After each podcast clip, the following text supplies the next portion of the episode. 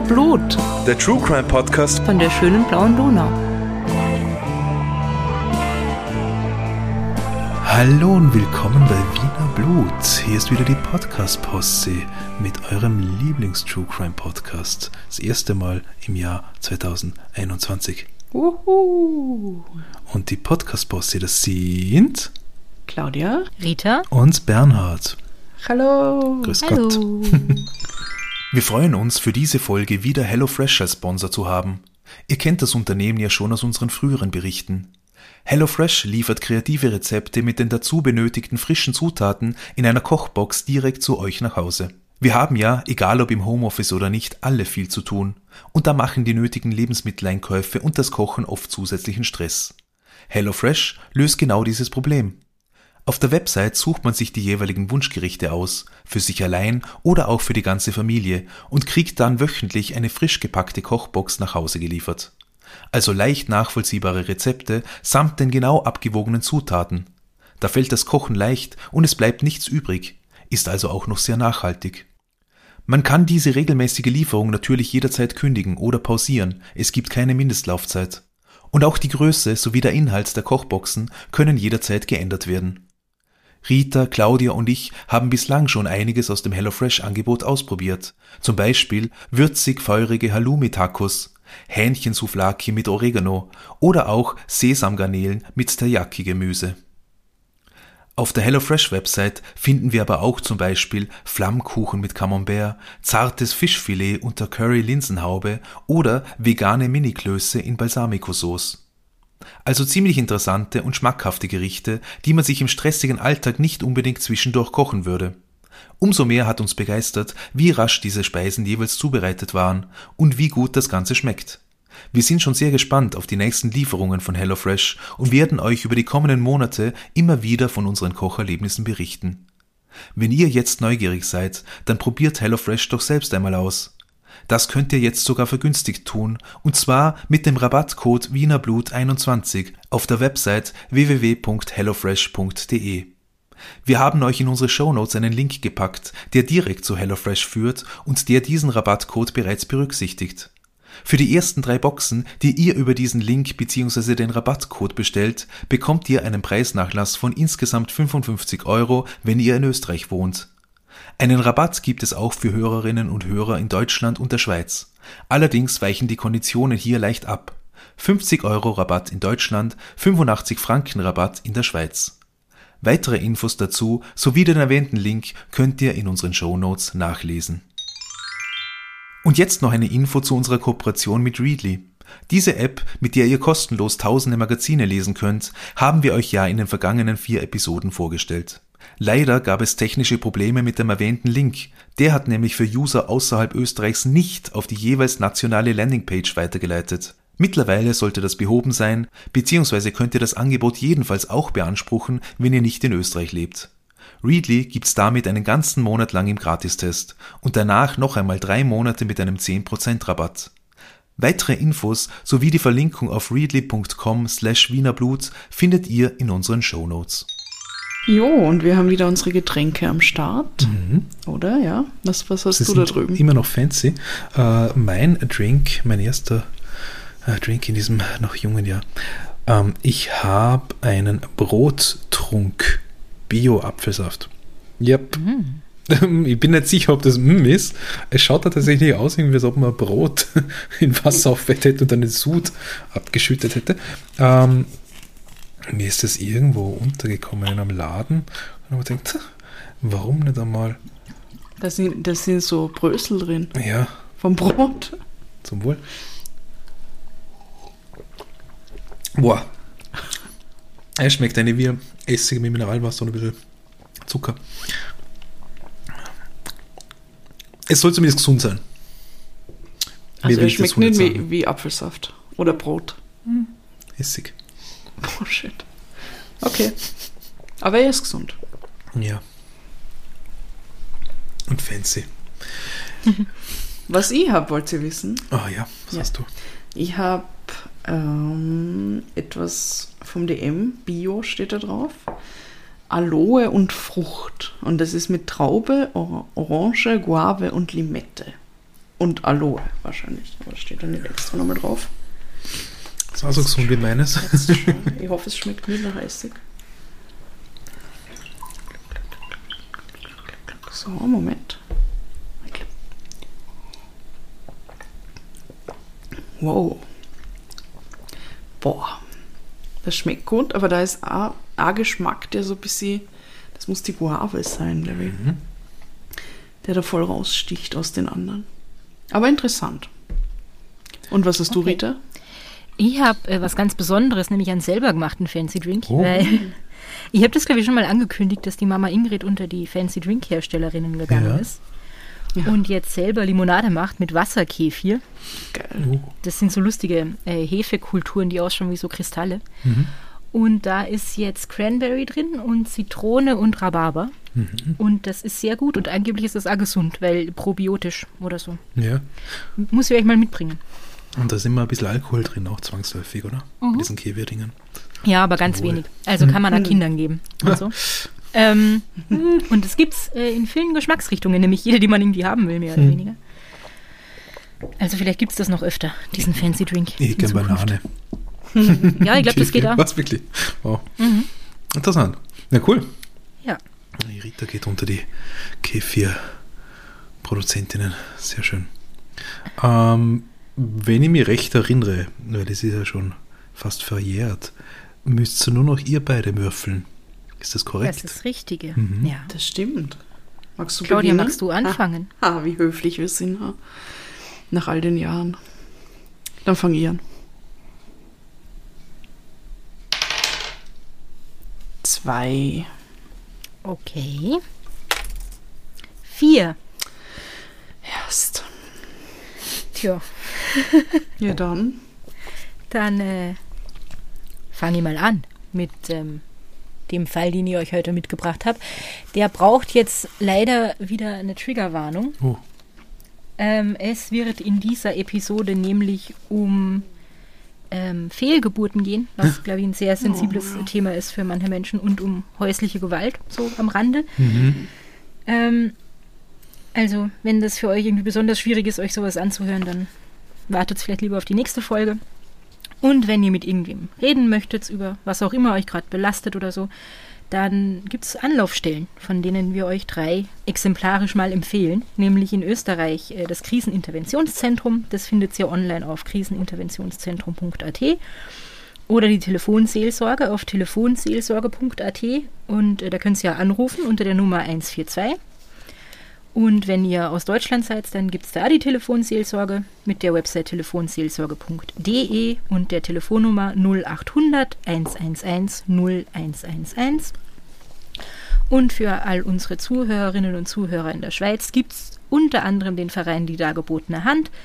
Den findet ihr online unter 143.ch und 143 ist auch die Telefonnummer, unter der dieser Verein in der Schweiz erreichbar ist. Ruft's da an oder schaut's da mal online vorbei, wenn ihr äh, mit jemandem reden wollt oder Hilfe braucht oder so. das So, klingt nach einem sehr traurigen Fall, den du da ankündigst. ja, lustiges nicht, aber es ist halt da ein Verbrechen und so. Mhm. Ähm, aber wir hatten schon schlimmere Fälle. Okay. Und zwar geht es heute um Trajan Großer Vesku. Bitte? Trajan Großer Vesku. Ah. Ich nehme an, das sagt euch nichts. Na, ist ein Name. Dieser Name. Trajan, okay. Das könnte jetzt daran liegen, dass dieser Fall erstens schon äh, ein bisschen länger zurückliegt, nämlich in den 20ern des letzten Jahrhunderts. Und zweitens, dass er ähm, in der Opernszene spielt. Und Hm. ich glaube, ihr seid jetzt auch nicht so die größten Opernhörerinnen, Hörer. Meinst du damit, dass wir es hassen? Na, das will ich damit nicht sagen, aber ich glaube, also ich gehe jetzt, ich, ich hasse die Oper auch nicht, aber ich höre mir jetzt privat nicht so oft Opern an und ich gehe ja selten in die Oper. Ich Ja, hasse die genau Oper. to be Okay, honest. fair enough. Ja. Das macht ja nichts. Du musst dir das nicht anhören. Um Also nicht Fall. die Oper, die Oper ist schön, die Staatsoper zum Beispiel, aber Opernaufführungen sind irgendwie nicht so mein, schreien immer so. mein Ding. Okay. Aber ich glaube, ich weiß jetzt, welcher Fall das ist. Ich Ach nicht. Echt? Ja, ich glaube schon. Ja, sag dann hinterher, ob du, ob du richtig lagst. Auf jeden Fall, für alle, die jetzt auch nicht so große Opernfans sind da draußen, Ähm, müsst ihr nicht sein, um diesen Fall zu hören. Ihr werdet nicht anfangen zu singen, keine Angst. Hm. Also, Trajan Großer Vescu, äh, das ist übrigens ein rumänischer Name und falls ihr den falsch ausspricht, ich habe versucht, mich zu informieren, wie man das richtig ausspricht. Äh, falls es falsch ist, bitte steinigt's mir nicht. Ähm, ich habe es versucht. Es ist echt schwierig. Rumänisch ist eine schwierige Sprache. Trajan Großer Vescu wurde am 21.11.1895 in Lugosch geboren. Das ist im heutigen Rumänien. War aber damals noch ein Teil vom, von Österreich-Ungarn. Und er hat äh, dort zunächst die Grundschule und dann das Gymnasium besucht. Und weil schon als Kind irgendwie ähm, ersichtlich war, dass er großes Gesangstalent hat, ähm, war er dann ein Mitglied in einem Chor von einem damals recht bekannten rumänischen Komponisten, den ich nicht gekannt habe und ich habe den Namen wieder vergessen. Schande über mich. Auf jeden Fall, er hat schon als Kind irgendwie äh, gesungen. Und 1914, also mit äh, 18 oder 19 Jahren, ist er dann nach Budapest gegangen, um dort äh, Jura zu studieren und hat dann in Budapest auch gleichzeitig die Musikakademie besucht.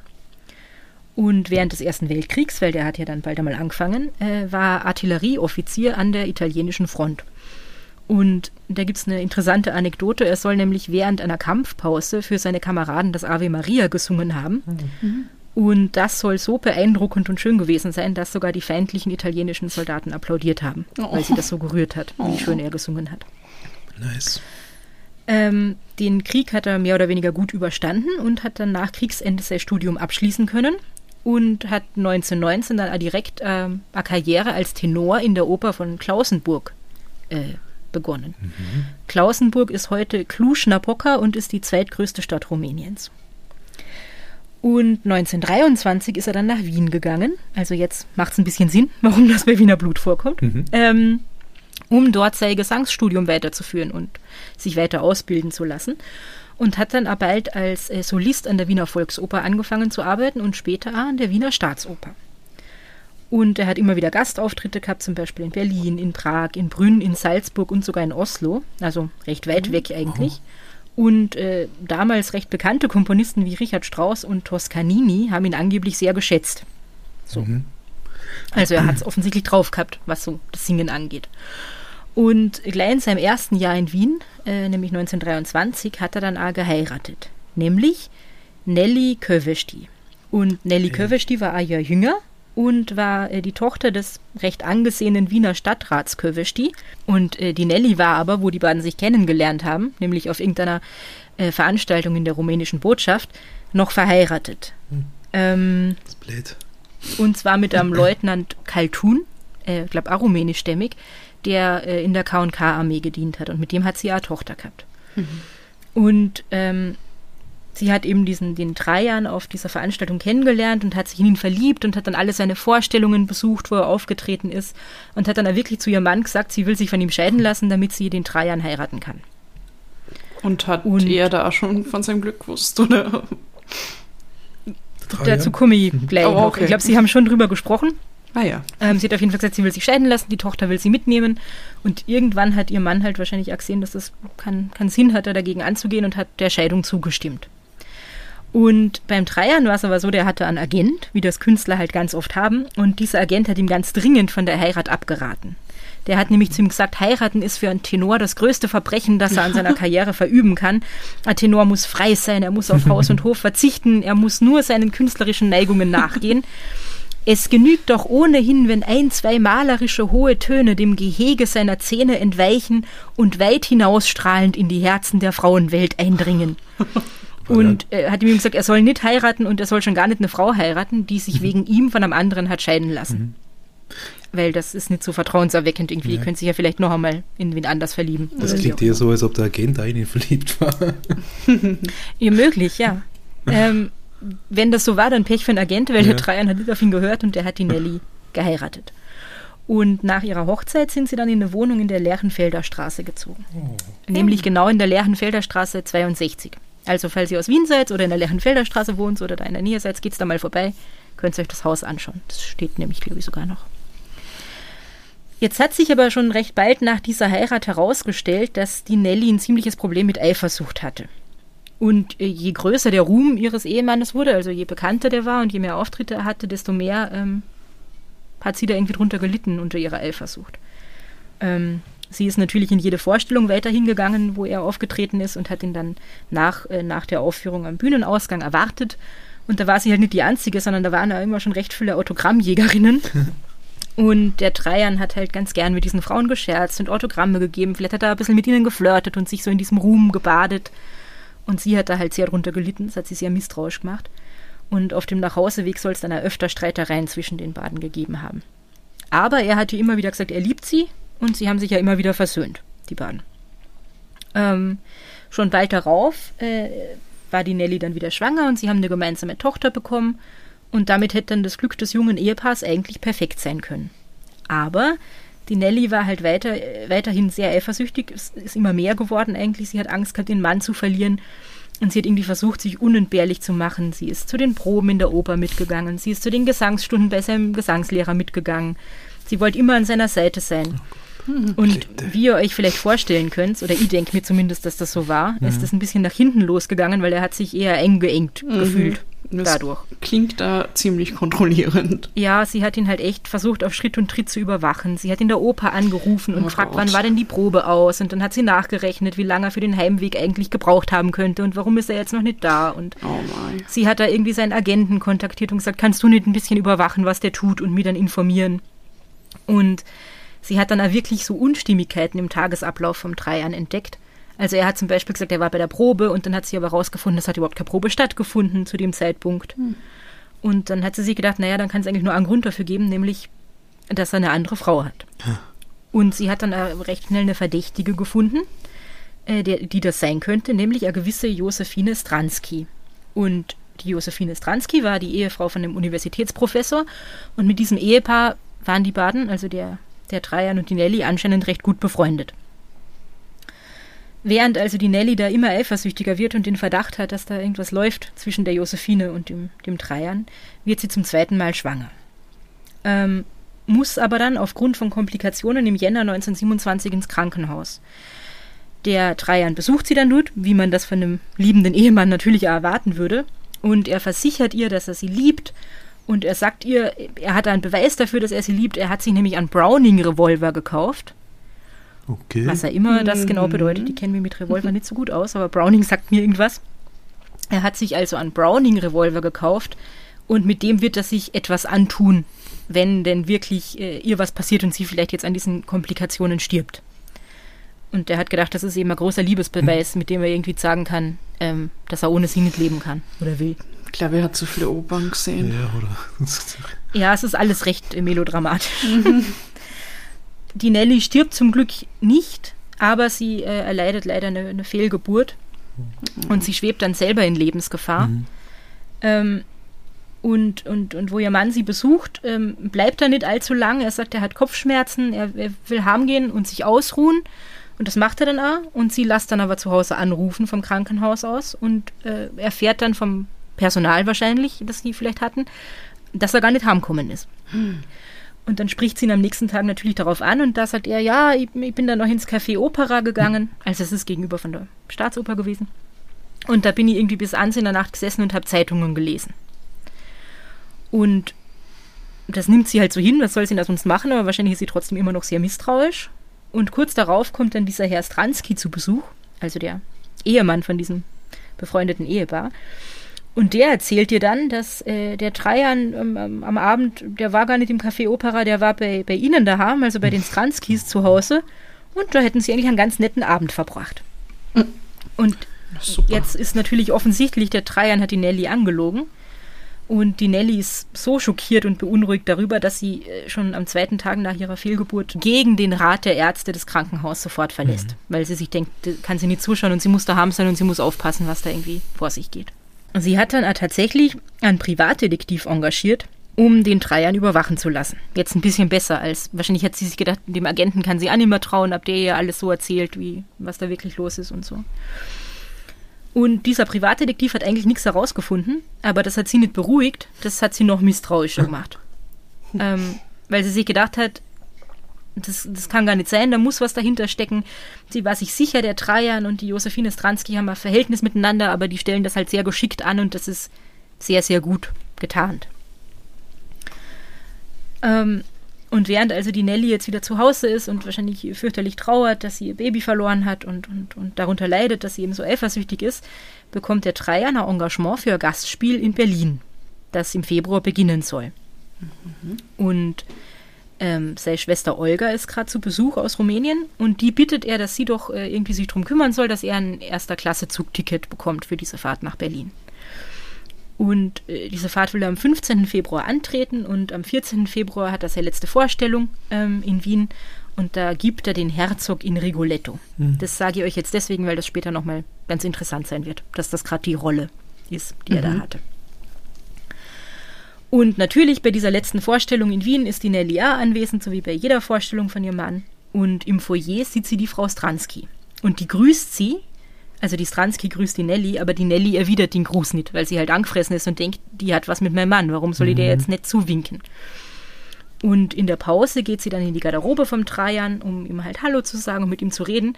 Und wo sie in diese Garderobe kommt, da war es der Trajan schon von diesem unerwiderten Gruß und spricht sie darauf an.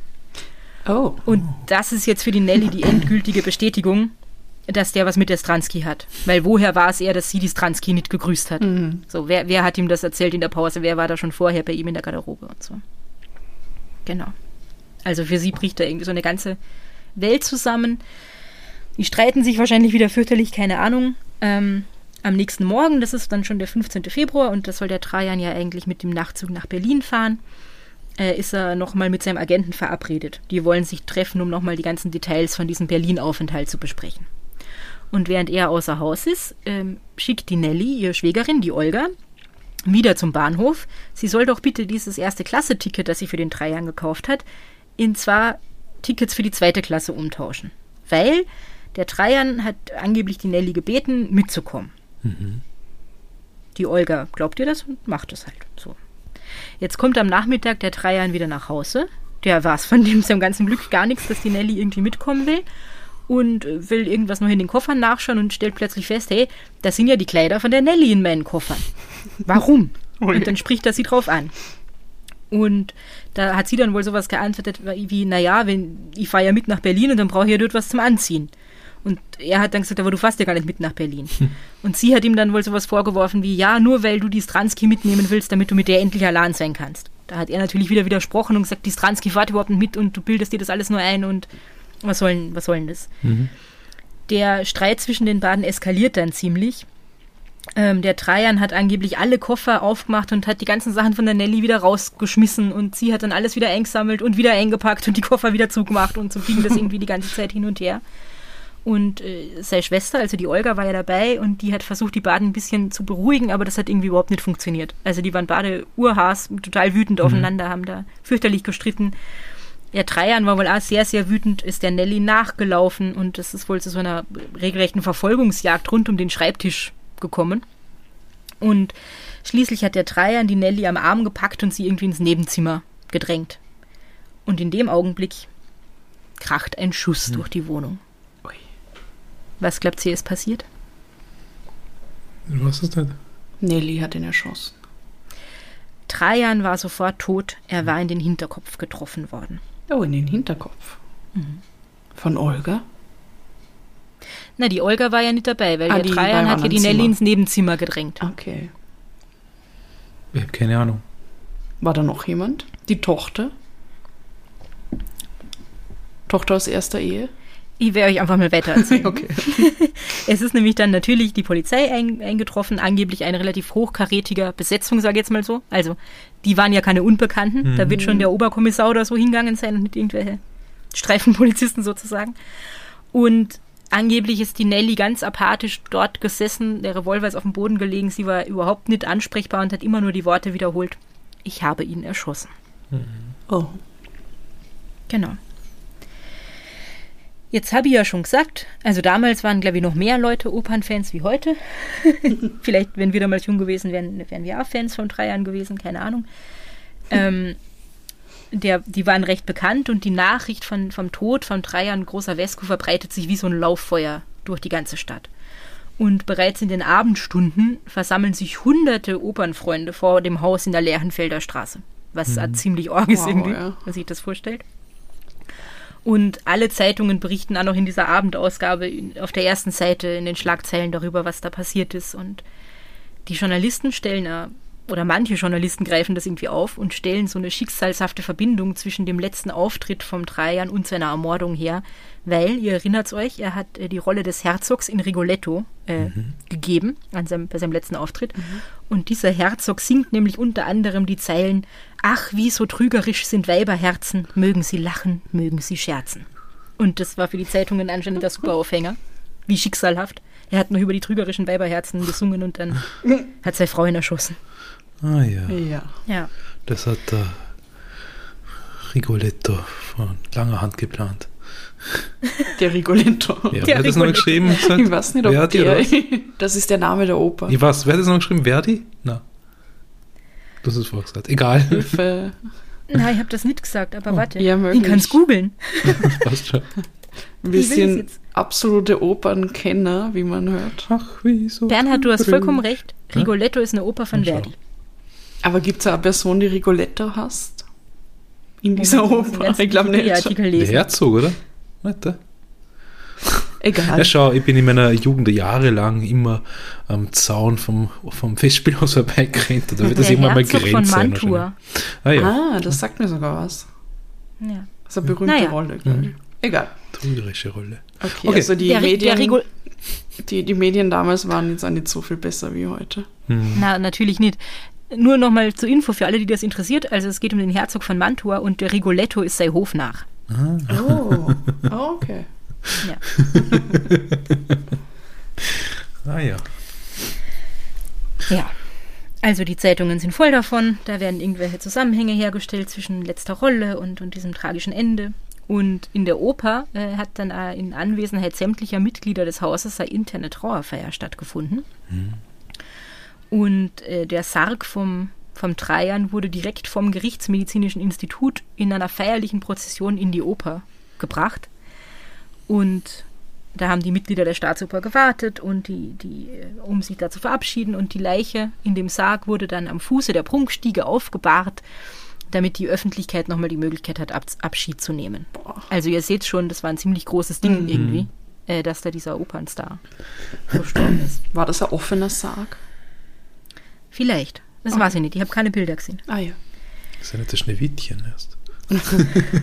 Naja, aber ich glaube, damals war das schon, Ja, ja. weil äh, zum Recht Beispiel üblich. bei, bei Sissi damals war das ja auch offener Ja, was war Sarg. die Sissi?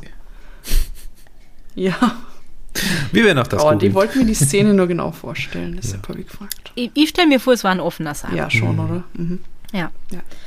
Und in der Wiener Sonn- und Montagszeitung, sowas gab es anscheinend, hat ein anderer sehr beliebter Tenor der damaligen Zeit, nämlich Alfred Picaver, der eigentlich Alfred Pickover geheißen hat und Brite war, aber wurscht, er hat sich dann Alfred Picaver genannt, einen Nachruf auf den Trajan verfasst, den ich euch jetzt mal vorlesen werde.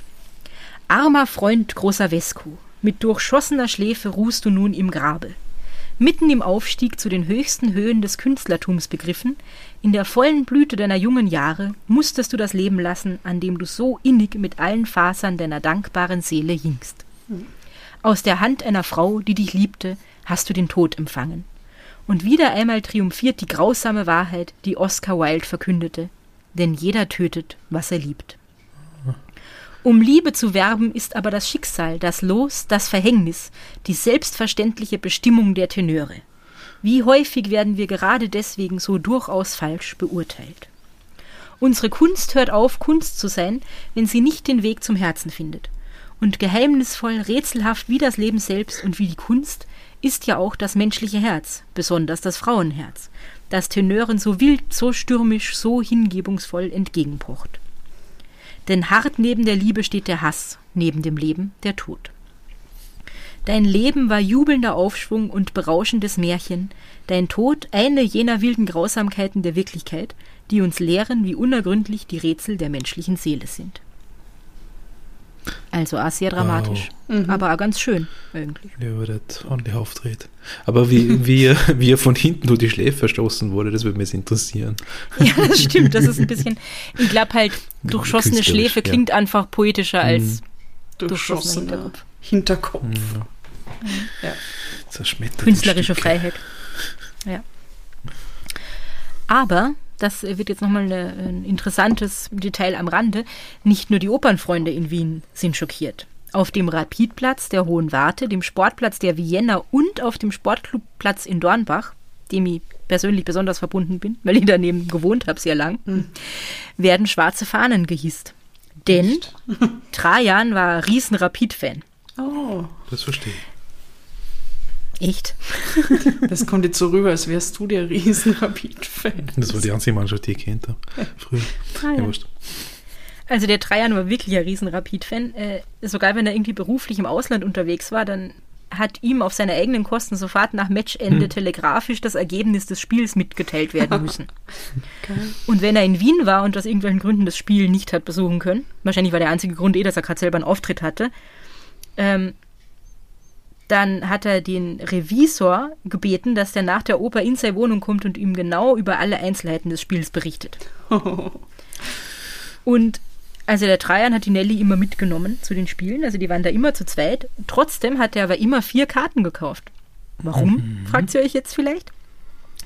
Er war nicht nur ein riesen Rapid-Fan, er war im Besonderen ein Riesenfan vom Linksaußen Wessely. Den hat er fanatisch verehrt und äh, hat irgendwie gesagt, der ist ein Künstler, der zaubert mit dem Ball, ich finde ihn ganz toll.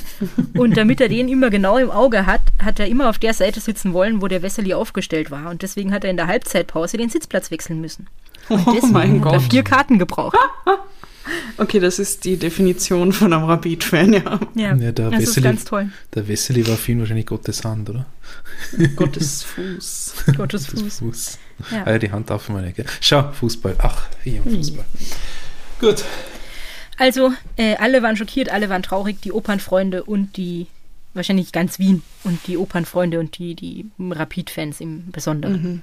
So. Und während das also alles da äh, passiert ist und alle getrauert haben und die Zeitungen berichtet haben, wie verrückt, war die Nelly bereits in Untersuchungshaft und hat auf ihren Prozess gewartet. Ähm, sie hat aber nicht viel ausgesagt. Man hat natürlich auch versucht, mit ihrem Vater zu sprechen, dem Stadtrat Kövesti. Bin allerdings nicht sicher, ob der zu dem Zeitpunkt noch Stadtrat war oder schon nimmer mehr. Aber der hat auf jeden Fall auch keine Interviews gegeben, hat mit niemandem gesprochen. Die Olga hat auch mit niemandem gesprochen. Und das Einzige, was man irgendwie so als Journalist in Erfahrung gebracht hat, wenn man dann ein bisschen recherchieren wollte, war, dass das Dienstpersonal halt gesagt hat, naja, die haben halt oft gestritten und irgendwie, es hat Eifersuchtsszenen gegeben. Aber das ist jetzt nichts Neues, das wissen wir ja schon. Ähm, man hat dann sogar versucht, mit ihrem, mit ihrem ersten Ehemann, diesem rumänischen Offizier Kaltun, äh, Kontakt aufzunehmen. Der war aber mittlerweile wieder in Rumänien und war nicht auffindbar. Also auch keine verfolgenswerte Spur für irgendwelche sensationsgeilen Journalisten. Was allerdings passiert ist und dann wahrscheinlich auch die ein oder andere Zeitungsmeldung wert war, die damalige rumänische Königin hat die Patenschaft für die gemeinsame Tochter von Nelly und Trajan übernommen und die Heimatgemeinde vom, vom Trajan, also Lugosch, hat die äh, Kosten übernommen für die Überführung der Leiche in sein Geburtsort und hat zugesichert, dass es ein feierliches Begräbnis in einem Ehrengrab geben wird. Oh. Aber Moment, also der Trajan und die Nelly haben eine Tochter miteinander gehabt. Genau. Sie haben recht bald, nachdem sie geheiratet haben, haben sie Ah. ein Baby zusammenbekommen, ihre erste Tochter. Und äh, vier Jahre später war sie dann nochmal schwanger und das Ach Kind so, hat sie ah, alles klar, das habe ich. Und, und es Und- hat eine Tochter aus der ersten Ehe gegeben. Genau. Genau, und es hat schon eine Tochter aus der ersten Ehe Okay. gegeben. Da war sie leider nicht genau, wie alt die war. Das haben wir nicht herausfinden können. Passt. Genau. Und die Königin von Rumänien ist jetzt die Patin von dieser gemeinsamen Tochter von den beiden. Das ist cool. Mary von Rumänien, glaube ich, übrigens. Dann hat eine Zeitung doch was recht Spektakuläres herausgefunden, nämlich, dass der Trajaner Lebensversicherung bei der Versicherungsgesellschaft Phoenix abgeschlossen hatte über 10.000 Dollar.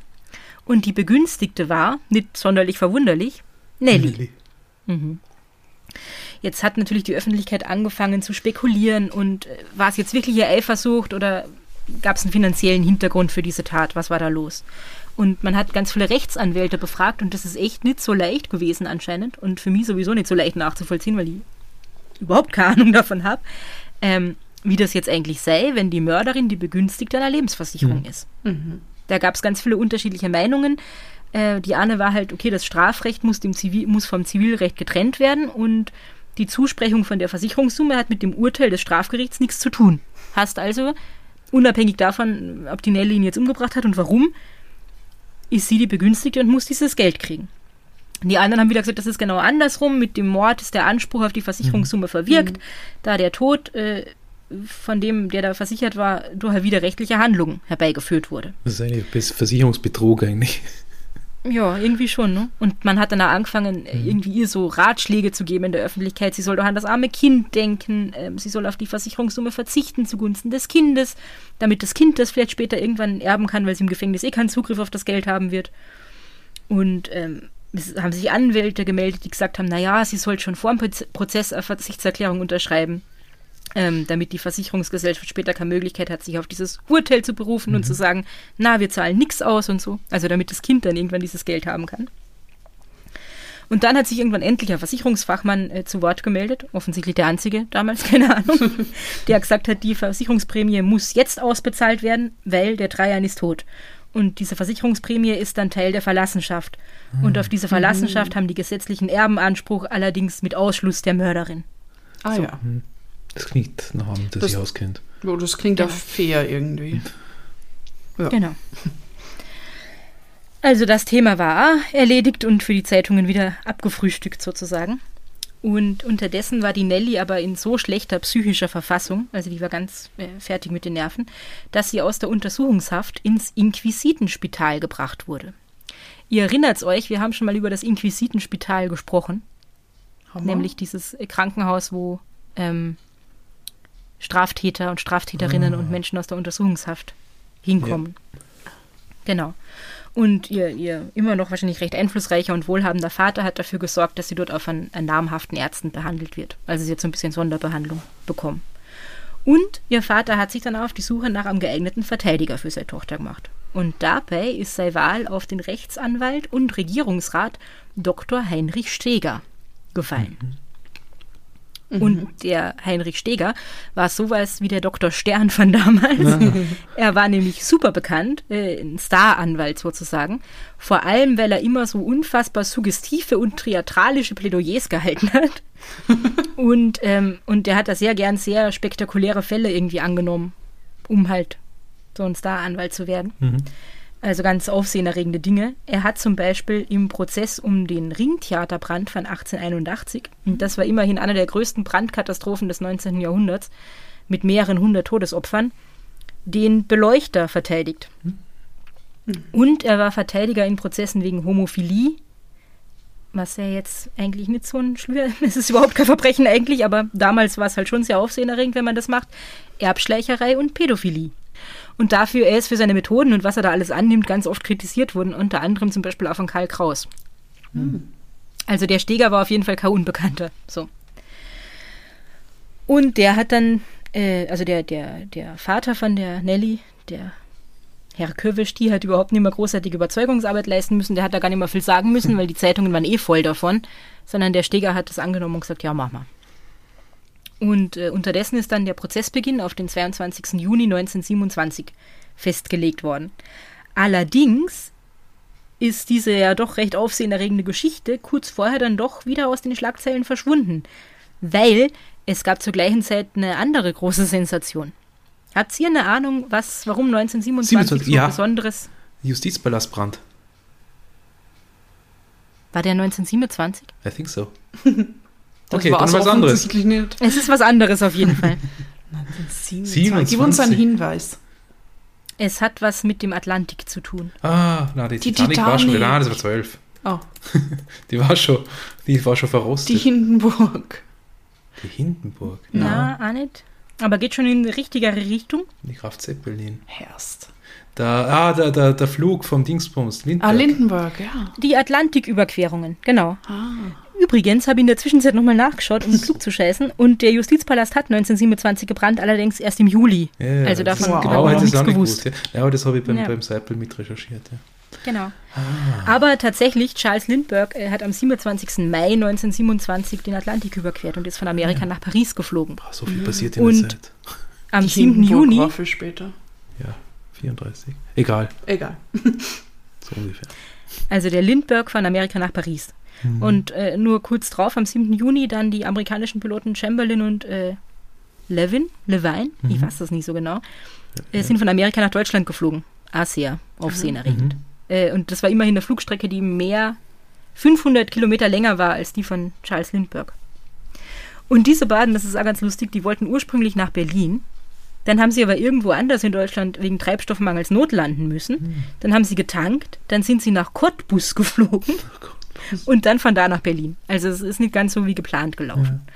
Und dann sind sie natürlich ganz, äh, ganz aufsehenerregend und glanzvoll in Empfang genommen worden auf dem Flugfeld in Tempelhof. Und dort haben sie dann verkündet, dass sie ja nach Wien äh, kommen wollen und Wien einen Besuch abstatten. Und da sind natürlich die Wiener total aus dem Häuschen geraten und waren voll aufgeregt und die Zeitungen waren voll davon und haben diesen ähm, anstehenden Prozess äh, der Nelly Grosavescu bisschen äh, vernachlässigt. Was dem Genau. ehemaligen Stadtrat sicher nicht unrecht war. Wahrscheinlich, ja.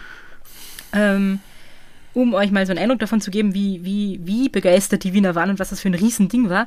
Die Polizei hat auf dem äh, Asperner Flugfeld bei dem Empfang dieser beiden Piloten bis zu 300.000 Menschen erwartet. Also schon recht viel. Und es gab Schutzmaßnahmen, aber es gab auch Chamberlain-Schnitten, saure Chamberlain-Drops, Chamberlain-Karamellen und ein Chamberlain-Bier. Die kann, kann das beides aus Otter kriegen. Die Chamberlain-Schnitten vom Manner und die, Möglich. Das ist so toll, wie sie dann immer Essen erfinden, das zu dem Event passt. Ja. Wie Geigenbier. Ja, und genau. arme Sünderwürste. Ja, genau. Ja. Marketing. Also die, die, ganz Wien hat sich da ganz äh, euphorisch darauf vorbereitet. Und dann wurde dieser Wien-Besuch um eine Woche verschoben und alle waren angefressen. Oh. Es sind dann, weil die Wiener so angefressen und krantig waren und irgendwie enttäuscht, am 19. Juni, wo dann die wirklich äh, nach Wien gekommen sind, nur circa 1000 Menschen dort gewesen, um sie in Empfang zu nehmen. Statt 300.000. Ja, die Und- Wiener sind leicht angefressen. Das- Ja, und jetzt fragt sich, was ist mit den ganzen Chamberlain-Schnitten und den Chamberlain-Drops passiert? Die hat man noch wochenlang auf Wiens Fußballplätzen verkauft. Einfach so. Oder sie haben sie damit beworfen, wo sie dann kommen sind. Oder so. Ja. Glamourös war das Ganze trotzdem, weil äh, diese Piloten sind nicht allein gekommen, also sie sind schon allein gekommen mit ihrem Flugzeug, aber sie haben ihre beiden Ehefrauen nachkommen lassen und haben dann also so als zwei Ehepaare ganz viele Empfänge in Wien besucht beim Bundeskanzler und beim Präsidenten und ich weiß nicht, wo überall sie zu Gast waren. Sei- Also das, äh, das ist eine interessante Side Note, was in diesem Jahr alles los war und wird erst später nochmal kurz eine Rolle spielen.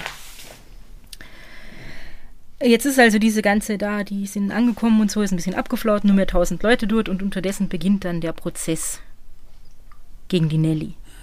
Und wie ihr euch wahrscheinlich vorstellen könnt, und was wir eh auch schon öfter gehört haben, äh, jeder wollte dabei sein und es gab Eintrittskarten, und zwar schon Wochen vorher, haben sich die Leute darum gestritten, wer jetzt noch so eine Eintrittskarte für den Prozess kriegt. Ähm, interessant ist irgendwie, dass auf den Zuhörerbänken im Gerichtssaal fast ausschließlich Frauen gesessen sind und die damalige Meinung von so Gerichtsreportern und so war halt, naja, für Männer war das nicht so interessant, für die war das halt irgendwie, ja, eine Gattenmörderin, das haben wir eh mehr im Jahr, äh, mehrmals im Jahr, ist jetzt nicht so sonderlich sensationell, uns interessiert dieser Tenor eigentlich gar nicht so besonders. Und äh, für die Damenwelt, wie da die Gerichtsreporter schreiben, war es vielleicht ein bisschen mehr so, ah ja, dieser tolle Dreier in Großer Vescu ist, ist gemeuchelt worden und ähm, und das ist alles so traurig und jetzt können wir noch mal so ein Schauspiel sehen, das uns vielleicht so ein bisschen dafür entschädigt, dass es keine Bühnenabende mehr mit ihm gibt. Also so ein Quatsch ist damals in der Zeitung standen. so. Ähm, und auch noch mehr oder weniger interessantes Detail am Rande. Es hat zwölf Geschworene gegeben bei diesen Prozessen. Es waren ausschließlich Männer und keine Frauen. Was aber, glaube ich, damals ja gar nicht so ungewöhnlich war. Ja. Genau. So. Es wird jetzt die Anklageschrift äh, vorgelesen und die Nelly wird vernommen. Und die ist also ganz ähm, wirklich mies, mies benannt irgendwie, also psychisch angeschlagen, spricht ganz leise, ist irgendwie fertig. Immer wieder äh, sagt ihr Anwalt, sie braucht Ruhepausen, sie muss sogar aus dem Saal getragen werden und so. Also der geht's wirklich nicht gut. Und der Vorsitzende fragt sie also dann zunächst ähm, nach der Aufnahme der Personalien und so, ob sie sich schuldig bekennt. Und sie sagt dann, nein, nicht schuldig, in keiner Richtung. Darauf fragt der Vorsitzende. Auch die Tatsache, dass Großer Vesco mit einem Schuss getötet wurde, geben sie nicht zu. Woraufhin sie gesagt hat, das kann möglich sein, aber ich weiß es nicht. Ähm, sie wird dann noch zu ihrer Jugend, ihrer Schulzeit, ihrer ersten Ehe befragt und so. Ähm, wirkt ganz, ganz erschöpft und fertig. Und ähm, der Vorsitzende fragt sie dann, ah, wie war denn das eigentlich damals? Äh, wo sie den, den Trajan Grosavescu kennengelernt haben, haben sie da schon ein intimes Verhältnis mit ihm gehabt, obwohl sie noch verheiratet waren. Und da wird sie plötzlich ganz aufbrausend und, und, und laut und bestreitet das total und sagt, das ist eine Unverschämtheit der Anklageschrift und ich verwahre mich dagegen. Und tatsächlich ist sie da irgendwie so heftig, tritt sie da so heftig auf, dass der Vorsitzende sogar versucht, sie so ein bisschen zu beruhigen und sagt, na, so hat er das ja gar nicht gemeint und so. und sie sagt dann, es kann kein Mensch auf der Welt behaupten, dass ich ein Verhältnis mit meinem zweiten Mann gehabt habe. Auch der Herr nicht, der die Anklage verfasst hat. Und mhm. der sagt dann, ich habe das Wort ja gar nicht so gemeint. Und sie sagt, in der Anklage steht es aber ganz eindeutig. Also das kann sie überhaupt nicht irgendwie auf sich sitzen mhm. lassen. Ähm, sie wird dann auch gefragt, wie hat sich ihre Ehe mit drei Jahren großer Vesku gestaltet? Und da fängt die Nelly jetzt an zu weinen und, und zu schluchzen, sagt irgendwie, sie muss was trinken, sie schwitzt anscheinend fürchterlich und zittert und also ist offensichtlich ganz mitgenommen und fängt dann an zu erzählen. Und sie sagt, es war Liebesheirat. Das wissen wir ja eigentlich schon, dass sie mhm. sehr verliebt in ihn war. Und ähm, sie hat ein Mitleid mit ihm gehabt wegen seines Schicksals im Krieg. Jetzt habe ich ja früher gesagt, er hat es mehr oder weniger unbeschadet überstanden. Er war aber tatsächlich der Spionage verdächtigt und neun Monate in Haft, mhm. ähm, bevor er dann eben äh, aus, dem, aus dem Krieg zurückgekommen ist und sein Studium beendet hat. Und, ähm, und der Vorsitzende sagt dann, aber ihr Ehe muss doch zumindest anfangs sehr glücklich gewesen sein. Und sie sagt dann, das war nur ganz kurz und, und schildert dann, dass der Trajan sie misshandelt hat und dass er immer wieder mhm angeblich rumänisches Sprichwort, oder von dem er ihr gesagt hat, das ist ein rumänisches Sprichwort, äh, zu ihr gesagt hat, nur jene Frau weiß, dass ihr Mann sie liebt, die von ihm geschlagen wird. Alter. Und sie erzählt dann irgendwie, er hat sie mit den, mit den Fäusten auf den Kopf geschlagen. Sie erzählte, dass er mal seinen eigenen Onkel verprügelt hat. Ähm, und sie sagt, sie wollte eigentlich, sie wollte da Kameradin für ihn sein und das Ziel ihrer Ehe war irgendwie, dass sie einen besseren Menschen aus ihm macht und ihm irgendwie hilft, sich nicht wie so ein Arschloch zu benehmen. Und sie sagt dann, ah, die, die, die Tochter, die sie ja mitgebracht hat, die Tochter aus ihrer ersten Ehe, die hat der Trajan angeblich auch immer nicht besonders nett behandelt, war sehr barsch zu ihr, hat sie sogar mal vor die Tür gesetzt ähm, und hat irgendwie sowas gesagt, wie er möchte dieses Balk, Balk nicht mehr erhalten. Das hat ihm dann später angeblich leid getan und der hat das Kind wieder in die Wohnung aufgenommen. Aber ihr hört es da schon raus, die Nelly erzählt jetzt eine andere Geschichte als die, die die Öffentlichkeit kennt von diesem mhm. tollen Opernstar. Der war wohl doch nicht immer so super. Und mit komplett weißer Weste. Mhm. Die Nelly gibt dann dazu, dass sie sehr eifersüchtig war und sagt, das liegt da in ihrer Natur. Sie ist von Natur aus ein eifersüchtiger Mensch und, und sie hätte also viele Gründe gehabt, weil ihr, ihr Mann wäre so umschwärmt worden von jungen Frauen. Er hat so viele Briefe bekommen mit ganz eindeutigen Avancen, also unmoralische Angebote hat man ihm geschickt. Und sie hat eigentlich erwartet, dass er jetzt darüber ein bisschen entrüstet ist, aber er hat sich so darüber gefreut und das hat sie halt überhaupt nicht nachvollziehen können. Ähm, und sie war sie sagt, sie hat das alles ganz genau gewusst, sie hat das alles mitbekommen, was in diesen Briefen gestanden ist, weil sie war ja nicht nur seine Ehefrau, sie war sowas wie seine Sekretärin, seine Schreiberin, seine Laufbursche, sie hat eigentlich alles äh, gemacht und so.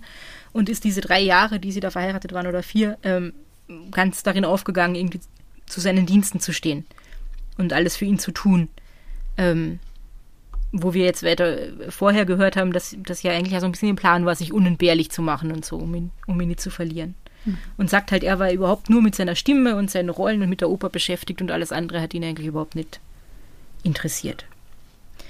Und die Nelly sagt dann auch, dass äh, bereits zum Ende des Jahres 1926 ähm, ihre Nerven so stark zerrüttet waren, dass sie versucht hat, sich äh, das Leben zu nehmen mit, mit Veronal. Aber man mhm. hat ihr dann den, also ein Beruhigungsmittel oder ein mhm. Schlafmittel, man hat ihr dann den Magen ausgepumpt und, ähm, und ihr damit das Leben gerettet, sozusagen. Und äh, nachdem sie das also alles erzählt hat, ist die Nelly wieder total fertig und erschöpft, weil sie ist ja wirklich nicht besonders äh, fit. Und, ähm, und es gibt eine Pause. Und in dieser Pause äh, kommt ein Gerichtsdiener und der geht in die erste Reihe zu zwei Zuhörerinnen und sagt ihnen, sie sollen doch bitte ihre Plätze freimachen. Und die sind total empört und sagen so, wir haben doch gültige Eintrittskarten und wir haben uns eh so bemühen müssen, dass wir diese gültigen Eintrittskarten kriegen. Aber dann sehen sie, dass in Begleitung des Sekretärs des Bundeskanzlers die beiden Pilotengattinnen, Chamberlain und Was? Levine, Levin, wie auch immer, in den Gerichtssaal geführt werden. Die haben nämlich äh, gesagt, sie wollen in Wien irgendwas Außergewöhnliches sehen. Und dann hat man sich gedacht, hm, wir haben gerade einen spektakulären Gerichtsprozess, schicken wir sie dahin. Aber sie haben ja nichts verstanden, oder? Doch, sie hatten einen Dolmetscher, ah, der oh, da simultan oh. übersetzt hat. Und es war wohl tatsächlich, Ja. es war wohl tatsächlich so, dass das Publikum sich sehr orientiert hat daran, wie die beiden reagieren. Und, ähm, und danach so, wenn die jetzt irgendwie entsetzt waren oder betroffen oder so, dann waren ganz viele Leute im Publikum auch entsetzt oder betroffen. Das ist ja total absurd. Ist es crazy, oder? Ich meine, man, man könnte einfach Stadtführung machen. Das, oder in den Stephansdom gehen oder so, aber nicht zu einer Gerichtsverhandlung. Ja, ich finde es auch total weird, aber es unterstreicht halt nochmal schön, was für ein Riesending dieser Prozess Mhm. damals war. Ja. Also, die beiden sind jetzt auch anwesend und äh, die Befragung geht weiter und es geht halt immer noch darum, dass die Nelly so äh, fürchterlich eifersüchtig war. Und da kommt jetzt zum ersten Mal auch die Josephine Stransky ins Spiel. Ihr erinnert euch? Das ist diese befreundete Frau, von der die Nelly eigentlich überzeugt ist, dass sie ein Verhältnis mit dem Trajan gehabt hat. Ähm, das sagt sie ja jetzt. In ihren Augen ist das ganz fix. Die hatten ein fest, festes Verhältnis äh, miteinander. Und sie schildert dann mehrere Begebenheiten, wo sie irgendwie sagt, da war das ganz eindeutig, die haben was miteinander. Sie hat auch Weinkrämpfe da, weil, weil sie das so mitnimmt, dass sie das erzählt anscheinend. Und äh, schließlich kommt sie dann auf einen ganz besonderen Abend zu sprechen, nämlich den Abend ähm, vor ihrer Fehlgeburt im, im Januar oder im Jänner. Und da war nämlich das Ehepaar Stransky bei den Großer Veskus äh, zu Besuch. Und der Abend ging so dem Ende zu, die wollten eigentlich aufbrechen und die Josephine Stransky hat dann angeblich gesagt, ach, lasst uns doch noch in irgendeine Bar gehen auf einen Absacker. Und der Trajan war total angetan, hat gesagt, super Idee, das machen wir. Und die Nelly hat aber gesagt, na, sie will nicht mehr ausgehen. Daraufhin ist man nimmer ausgegangen, die Stranskis haben sich verabschiedet, haben die Wohnung verlassen und äh, der Trajan und die Nelly haben angeblich wieder angefangen, fürchterlich zu streiten. Und äh, der Trajan hat der Nelly irgendwie vorgeworfen, sie und ihre Schwangerschaft sind schuld dran, dass er jetzt daheim bleiben muss. Und er soll sie dann angeblich auch mit der Faust in den Bauch geschlagen haben. Ja. Und sie sagt eben, dass es war schuld dran, dass sie ins Krankenhaus gekommen ist und eine Fehlgeburt hatte. Was schon eine ziemlich arge Oh Gott, Beschuldigung ja. ist irgendwie. Und sie wird dann ermahnt vom Vorsitzenden, dass sie doch jetzt, wo ihr Mann unter der Erde ist, irgendwie nur die Wahrheit sagen soll und sich wirklich überlegen soll, war das wirklich so und so. Und ihn dann nicht zu Unrecht anschwärzen. Man war es halt nicht, man war es halt wirklich nicht, da war ja niemand dabei, ähm, ob, ob das so war oder nicht so war. Hm. Genau. Ähm, zum Ende ihrer Befragung äh, geht es dann natürlich darum, was jetzt wirklich äh, passiert ist, wie der Trajan äh, gestorben ist. Und sie sagt dann, na ja, es gab diese Verfolgungsjagd um den, um den Schreibtisch, das, was ich euch eh erzählt habe. Und ja, der Trajan hat sie irgendwie am Arm gepackt und ins, ins Nebenzimmer geschubst so ein bisschen. Und danach sagt sie, kann sie sich eigentlich an nichts mehr erinnern. Also sie weiß gar nicht mehr, was da so passiert ist. Ähm, und, und hat dann, also weiter sagt sie dann ja und äh, dann bin ich irgendwann wieder zu mir gekommen und meine Schwägerin, die Olga, die hat mir irgendwie gepackt und geschüttelt und hat zu mir gesagt, du hast deinen Mann erschossen. Und dann sagt die Nelly noch, je länger die Zeit zwischen dieser Katastrophe liegt, desto weniger scheint es mir glaubwürdig, dass ich damals geschossen habe. Du, Ähm. wie, wie viel Zeit ist denn da vergangen? Also es, das war nur ein kurzer Moment, oder? Wo, wo es- er sie ins Nebenzimmer geschubst Ja, hat ja, und dann. also so wie sich das für mich liest aus diesen, aus diesen äh, Dingen, die ich da irgendwie gefunden habe im Internet, ähm, ist das wirklich so, er packt sie am Arm, er zieht sie irgendwie rüber, weil ihm das zu blöd ist, da um den Schreibtisch hier nachzulaufen die ganze Zeit und dann kracht da schon dieser Schuss. mhm, mhm. Also nur ganz Okay. kurz. Ja, Mysteriös. weil ich denke, ah, sonst wäre die Olga vielleicht nach äh, hinterhergegangen, hätte geschaut, was da los ist, weil sie immer versucht hat einzugreifen. mhm, Aber die Gelegenheit hat sie, glaube ich, gar nicht gehabt. Weil das recht schnell Ja. ging. Krass. Genau. Also die, die Nelly, äh, das klingt jetzt so, als hätte sie irgendwie ein totales Blackout gehabt einfach. Dann. Sie wird dann äh, natürlich auch zur Tatwaffe befragt und da ähm, gibt sie irgendwie so das Bild einer, einer Unwissenden. Also sie sagt, sie hat überhaupt nicht gewusst, dass er Revolver als Sicherung hat und wenn er geladen und nicht gesichert ist, dass er dann schussbereit ist und dass man dann vielleicht aufpassen muss und sagt, das hat sie eigentlich alles erst von ihrem Verteidiger erfahren, der ihr das erklärt hat, wie das überhaupt passieren konnte. Also, nochmal zusammengefasst ist ihre Aussage, okay, wir hatten einen Revolver, mir war überhaupt nicht klar, dass der geladen und ungesichert ist und das ist wahrscheinlich irgendwie so passiert, aber es war überhaupt nicht ihre Absicht. Ähm, zum Abschluss wird sie dann nochmal gefragt, wie sie denn jetzt zu dieser Tat steht und ob sie bereut. Und sie antwortet dann, Herr Präsident, es ist eine Katastrophe für mich, aber Reue empfinde ich nicht, weil ich mir keiner Schuld bewusst bin. Ähm, so. Ihr Verteidiger, dieser Dr. Steger, äh, stellt dann noch einen Antrag, dass ihr Krankengeschichte vorgelesen wird vor Gericht. Und da gibt es dann einen ärztlichen Befund, der tatsächlich sagt, sie ist äußerst nervös und äh, litt an Depressionen und Schlaflosigkeit. Und dann wird die Josephine Stransky in den Zeugenstand gerufen.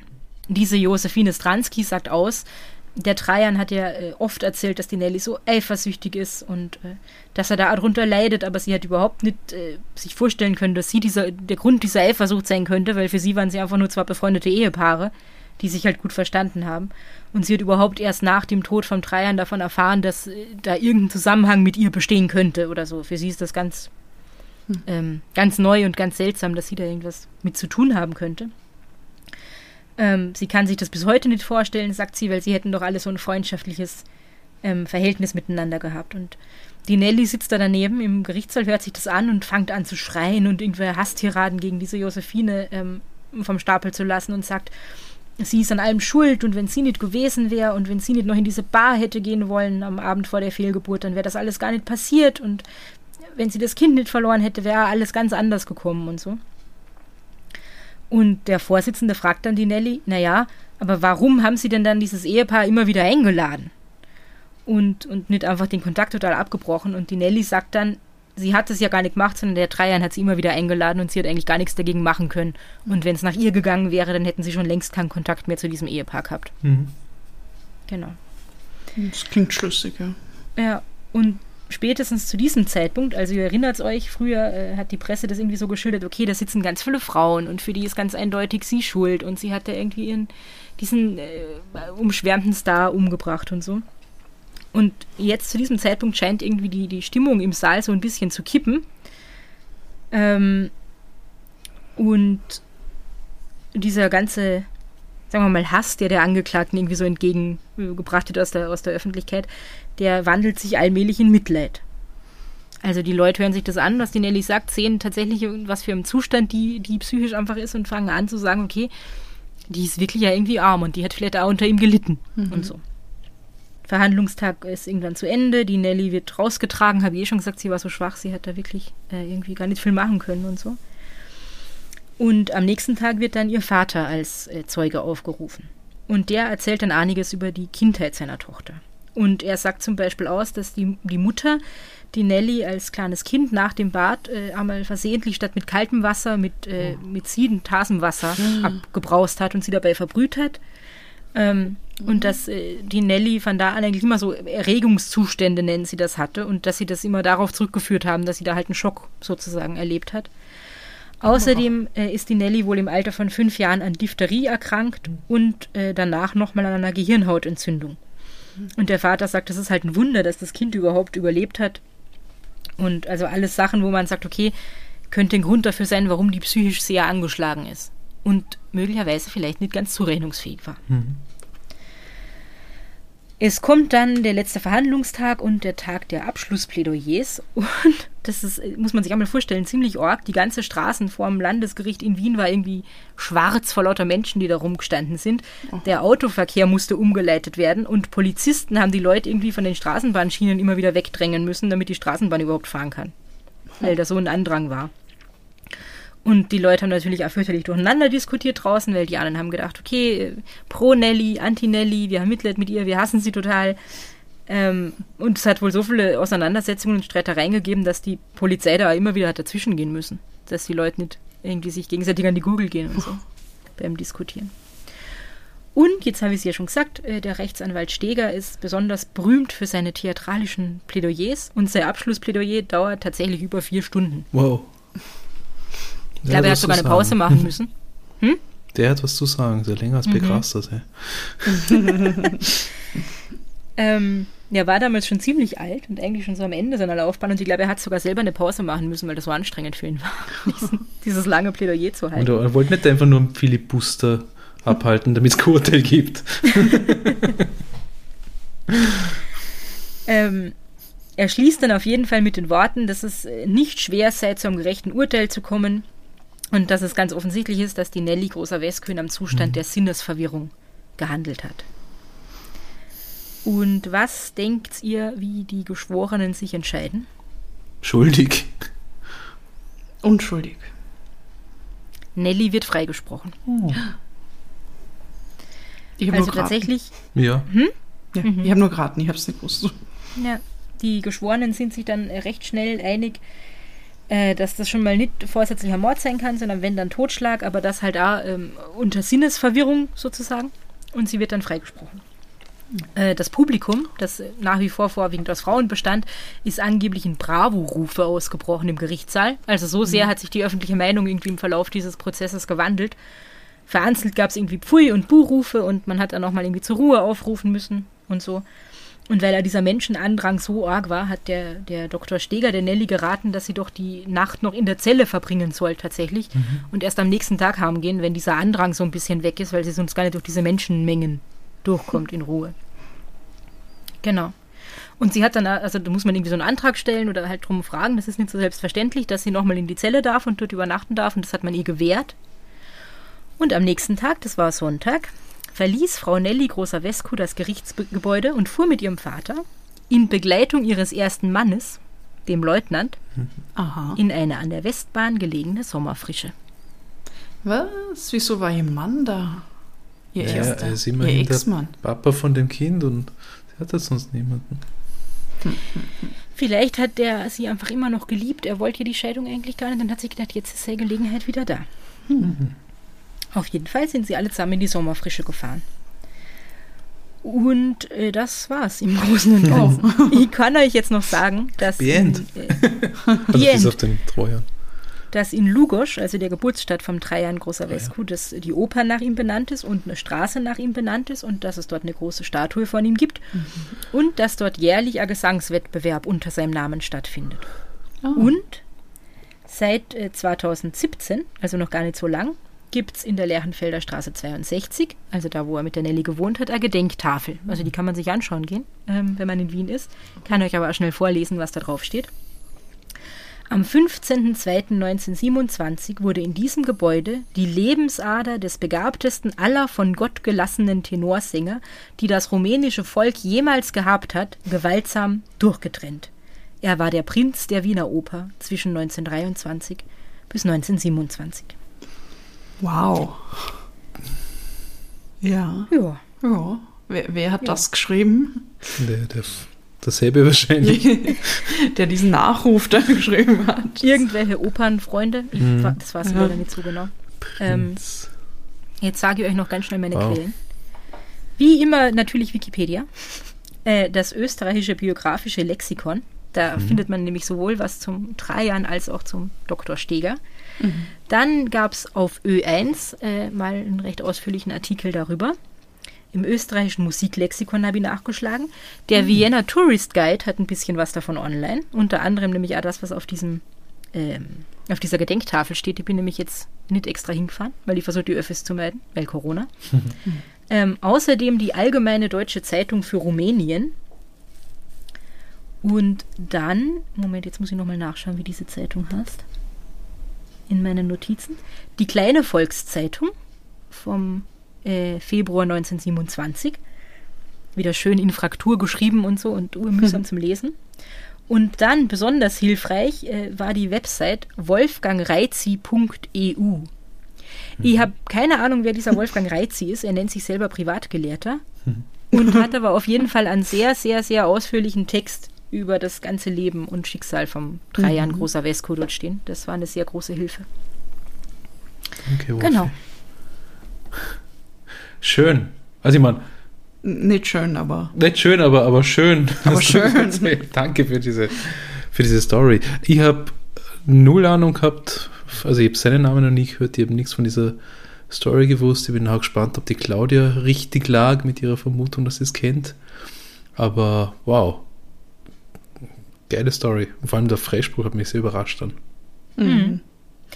Also, äh, das hat auch äh, unter Teilen der Bevölkerung für sehr viel Empörung gesorgt, dass der Steger schon wieder so einen äh, Mhm. skandalösen Prozess gewonnen hat und so und schon wieder so ein arges Plädoyer gehalten hat. Es gibt, anscheinend wurde das Abschlussplädoyer vom Steger sogar gedruckt. Ähm, das gibt es aber nur mehr ganz schwierig antiquarisch irgendwie zu bekommen, aber das ist gedruckt und verlegt worden damals Mhm. anscheinend. Wow. Nur Ja. man braucht mindestens vier Stunden zum Lesen. Das muss wirklich gut gewesen sein. Also. Und wenn das eine Fraktur ist, dann acht Stunden. ja, genau. Oh, wow. Ja. Na, das, das war super spannend, finde ich. Mhm. Also es war ja eine Oper an sich, was du jetzt erzählt hast. Ja, vom Drama-Level her Ja. auf jeden Fall. Hell yeah. Und ihr habt, also alles, was ich darüber gewusst habe, war wirklich Opernsänger ermordet. Ja. Also nicht, einmal, wer ihn ermordet hat, aber also das, das war mein Level an Wissen. Und ja, danke, dass, dass du mir da jetzt mehr darüber erzählt hast. Also das war durch und durch spannend und, und faszinierend und diese ganzen absurden Elemente von diesen Piloten, Frauen, die, die sie dann alle zusetzen und sowas und generell, was das für Wellen geschlagen hat damals. Also Hm. super spannend. Und nicht zu vergessen, seine große Fußballleidenschaft. Ja, das war toll. Das ist das so lustig irgendwie. Ja. Also, ja. Ja. Super. Und ja, man ist geneigt, dass dann doch. Also, also ich, ich bin jetzt nicht wütend, dass sie freigesprochen worden ist. Also Na, ich denke mal, ähm, wenn, ist- wenn sie all diese Dinge vor Gericht erzählt hat und, Mhm. und da glaubwürdig erschienen ist, dann, dann ja, wird, Das wird schon- das, das wahrscheinlich im Affekt ja. irgendwie passiert sein und sie wollte sich verteidigen vielleicht. Ich meine, wenn er sie schon oft misshandelt hat, dann liegt das ja nahe irgendwie. Ja, also wenn das wirklich so war, dann ähm, hat sie da ja sicherlich sehr darunter gelitten, dass er sie irgendwie geschlagen hat und sie Mhm. einfach schlecht behandelt hat. Und dann war sie ja offensichtlich, es gibt sie ja selber zu, wahnsinnig eifersüchtig. Mhm. Das ist ja schon nicht schön und nicht, äh, nicht gerade unbelastend für die Psyche. Und dann darf man nicht vergessen, dass sie kurz vorher ihr Kind verloren hat. Also ich glaube, sie stand so oder so unter einem argen psychischen Druck. Kann ich mir schon vorstellen, dass sie da nicht ganz im Besitz ihrer vollen geistigen Kräfte Mhm. gehandelt hat. Ja, eh, und ich meine, er hat sie ja um, um den Schreibtisch gejagt und sowas und, und sie dann ins Nebenzimmer ge gezogen oder geschubst oder was auch immer. Also das klingt nach einer bedrohlichen Situation, Mhm. vor allem wenn man vorher schon ähm, Gewalterfahrungen mit, mit dem Mann gemacht hat und dann ja, kann ich mir gut vorstellen, dass sie dann einfach sich verteidigen wollte in dem Ja. Moment Mhm. und nicht gesehen hat, was da right. was die Folgen sein könnten dann. Ja, Ja, voll. super tragisch alles. War das mit der Fehlgeburt und ach Gott. Mhm. Was mich wirklich interessieren würde, ist, warum ihr Ex-Mann plötzlich wieder auf der Bildfläche aufgetaucht ist. Ja. eh schon kurz gesagt. Das, ist ist sehr verdächtig irgendwie.